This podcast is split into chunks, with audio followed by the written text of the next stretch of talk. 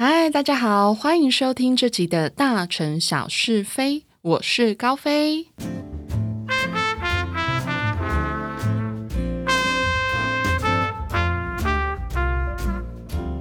大家也觉得长越大，时间就过得越快，对吧？以前自己还是国高中生的时候啊，就会好想要赶快长大，就会很想赶快读大学，啊，也会很羡慕大人可以帮自己打理生活上的很多事情，就是会很向往那一种可以帮自己做主的那一种成人感，感觉好独立哦，好成熟哦。然后现在就会知道说，当没有社会责任的学生废宝，才是好轻松、好棒棒。我还记得我大概二十五岁左右的时候啊，我还会觉得说自己还很年轻，然后还会想要在保持更多的幼稚，甚至害怕跟朋友的聚会上会聊到一些比较严肃的人生或者是生活话题。说穿了，可能就是一种不想长大的感觉。但是当到了三十岁这一个坎的时候，我就慢慢的有感自己已经不再那么的年轻。但是也不会特别去羡慕那一些年轻的弟弟或者是妹妹，反而会喜欢多了一些历练之后的自己。然后对于某一些事情也会有比较强烈的企图心去追求，无论是在工作啊，或者是在自我成长、自我价值上面，都会比较要求自己。不过今天我们不是要来讲年纪，就是岁数这件事情。我们今天要聊的是。当我们的岁月增加，其实我们的生活的行为跟习性也会在不知不觉中产生了一些化学变化。那也就是我们今天要聊的主题——初老症状。老化这件事情啊，无论你多不想承认，但是它在身心上面就是会有一定程度的影响。例如说，你可能体力没有那么好了，你比较没有办法像年轻的时候熬夜、睡很少啊，再继续玩通宵啊等等的。然后外表上面也会有一些不可控的呈现方式，例如说皱纹啊、斑点啊，然后毛孔变大啊等等的。那外表这一些，现在的技术这么发达，无论是在内服啊，或者是外用的各种保养品，或者是医美技术，都可以让我们的外表免于一些衰老的侵袭，甚至是逆龄。但是在心态上面的变化，就比较难去逆龄了，而且它甚至还会直接的影响我们的习性跟选择。那这个就是我们今天要来探讨的部分。究竟初老症状会是在哪一些行为上面有所转变呢？我先说，我觉得初老症状其实还是因人而异。有一些人可能他因为可能原生家庭或者是比较早进社会等等，他 maybe 会比较早熟，然后可能就早一点出老，也不一定啦。对，就还是看个人自己的生活经历。但我现在讲的是大概会有的，就是普遍会有的初老症状，有几个重点可以依循。首先，我觉得是在食物上面。你会在食物上面很明显的要求食物的精，而不是求食物的量。简单的说，就是你没有办法吃的太多，或者是太丰盛，或者是说你吃大餐的那个频率会降低。那这个都不是因为健康所需的关系哦，这个简单的来说，真的就是因为变老了。好像我自己啦，以前周末休假的时候，我是可以一天排两个饭局的，因为我会觉得说休假就是好好的放松吃美食啊。那但是现在如果一天有两个饭局，我真的会吃的很有压力、很腻，甚至有时候就是还没有吃，你看到桌上就是有很多丰盛的菜色的时候，已经就饱了。不过我觉得还是要看那个菜怎么点的，就是点菜也是有点学问。因为有一次我参加一个朋友的餐会，他送上来的每一道菜都非常的有分量，然后几乎都是肉类或者是炸物。诶，我真的看到我就饱了。然后我那几天对于吃大餐这件事情，我就蛮有阴影的。我想到那一餐就是都会怕。诶，当我们年轻的时候啊，特别是学生时期，我们会去吃吃到饱的火锅啊，或者是烧肉。而且还是那种便宜的价位，但是大家也知道，如果便宜一点的，可能它食材上面的值就不会太高，然后可能也会有比较多的加工食品。那现在就会比较偏好选择一间气氛，然后跟食材或者是装潢品质上都感觉是比较好的餐厅，然后有比较少会去吃吃到饱了。一部分是其实真的没有办法吃的那么多，然后你看到那么多，可能还会有选择 障碍。但如果真的要是吃到饱啦，还会去吃比较好的 buffet，那相对它的单价也会比较高，可能就是一千以上的那一种。那真的去吃的话，也不是去求吃那个量，而是去吃它食材跟环境的那个质感。好，那除了是食材的精跟质，我觉得在口味上面也会随着年纪有点改变。例如像我举我自己的例子，我以前吃的口味比较重。举例来说，如果今天有 cheese 口味的甜点跟水果口味的甜点在我面前，我一定是选 cheese 口味的，而且是越 heavy 的越好。但后来我也会倾向于选择水果口味的，比较不会那么腻。还是学生时代的时候，每次就是跟女生朋友出去啊。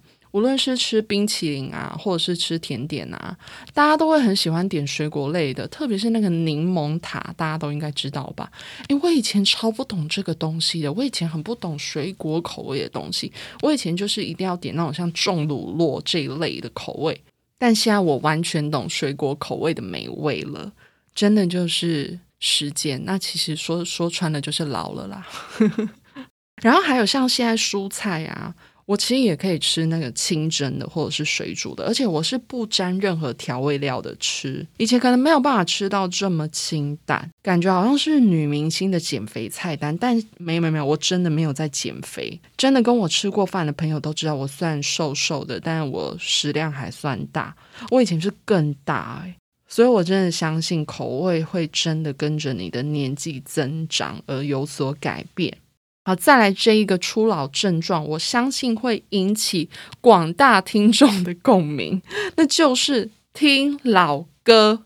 我前阵子啊，刚好在网络上就看到一个文章的标题，它那个标题就是写的：如果你一直在听老歌，那别怀疑，你真的老了。这个标题虽然很直白，但我觉得这真的是真的。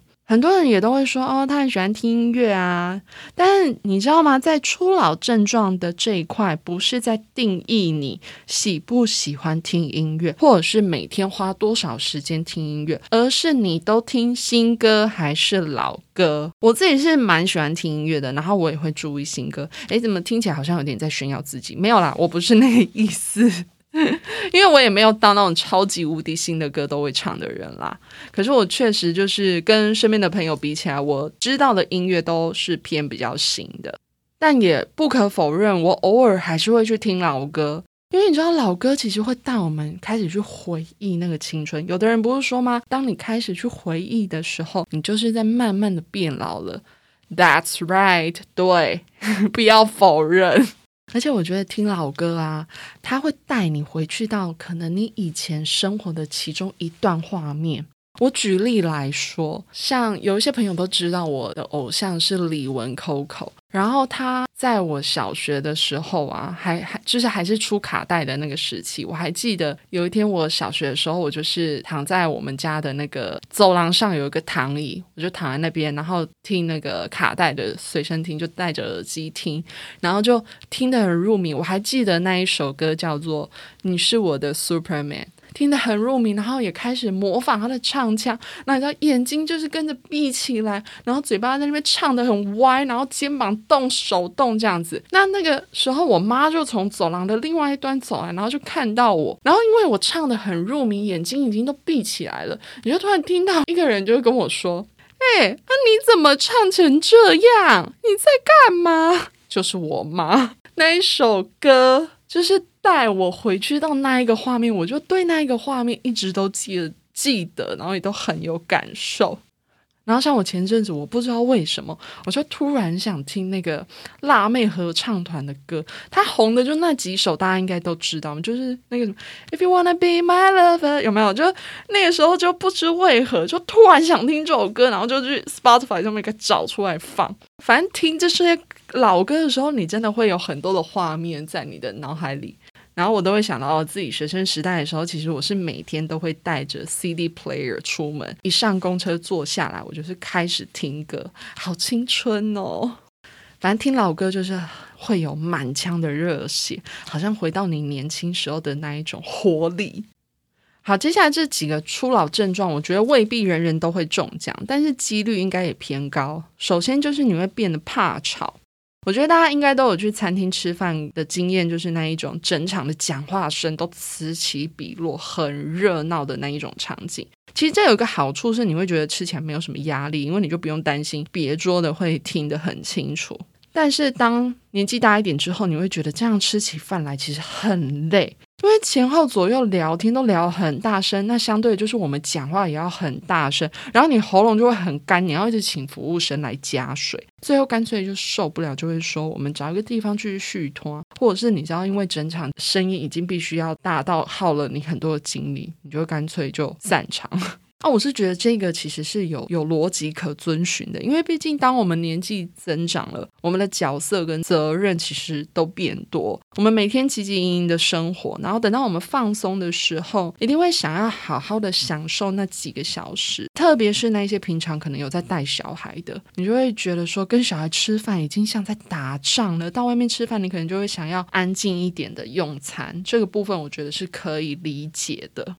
还有一个，我觉得跟怕吵会有相关的是，嗯，你的聚会场所会改变，会直接变成自己的家。你会邀请你的朋友直接来家里吃饭，无论是你下厨，或者是你们叫外带。特别是有小孩的人，因为你可能会担心说，你带小孩去外面吃饭，可能还会就是吵到别桌，然后或者是会有限制的用餐时间。那如果是甚至朋友他们也有小孩，就干脆啊，你的小孩带来，然后我的小孩在我家，就大家。一起玩啊，什么有伴啊，什么啊，大人也可以一起好好聊天等等的。我自己是觉得这一块也是某个程度的初老症状，但是其实这个也不是说绝对是有年龄上一定的初老，因为毕竟每个人成家跟有小孩的时间不同嘛，可能这个部分也是要取决于你的生活形态。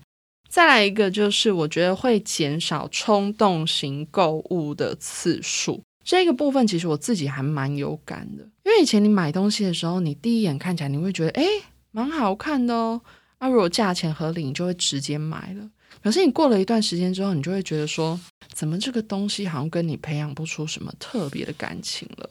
像是衣服更是会这样子，而且网拍的更容易这样。就是你可能一开始收到包裹的时候说哇好兴奋哦，然后拆开看，第一眼看的时候还会觉得哎有符合你的期待，但是不知道过了几天，你就会觉得嗯好像火花不见了，东西好像也还好了，没有那么漂亮了。啊，所有的东西在网络上买就看起来很美啊，特别 model 穿起来更是好看。所以像我自己真的就是现在这一块，我真的都会就是比较谨慎。那当然，透过购物这一块，其实也会更加的了解自己，因为你尝试的越多，你就会越知道自己大概适合什么。就是看就会知道，说即便这件衣服或者是这个款式的墨镜是你没有戴过的，可是你久了，你就会大概知道哦，这件衣服适不适合你，这个墨镜是不是你适不适合你的脸型等等的。然后还有，你也会变得比较注重，就是衣服的材质啊，然后跟款式啊，怎样可能可以穿的比较久啊，用的比较久等等。这样子久了下来，其实你也会减少不必要的冲动型购物。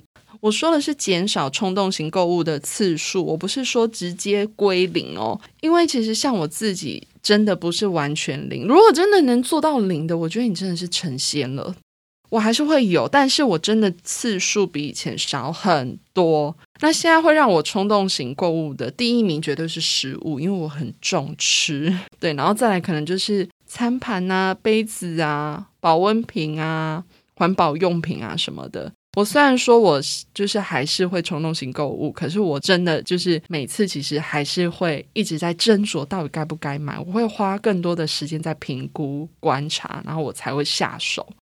好，不知道目前为止这集说的这些初老症状，你自己中了几个呢？我相信可能还有一些其他的初老症状，不过碍于时间的关系，我就自己先抓几个重点，我自己很有感的症状来跟大家分享。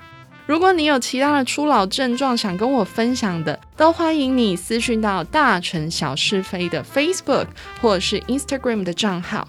也可以写信到 the lady in town 二零二二 at gmail dot com 给我哦，你们的留言跟来信我都会看的哦。好的，那今天这集就先到这喽，我们下次继续聊，拜拜。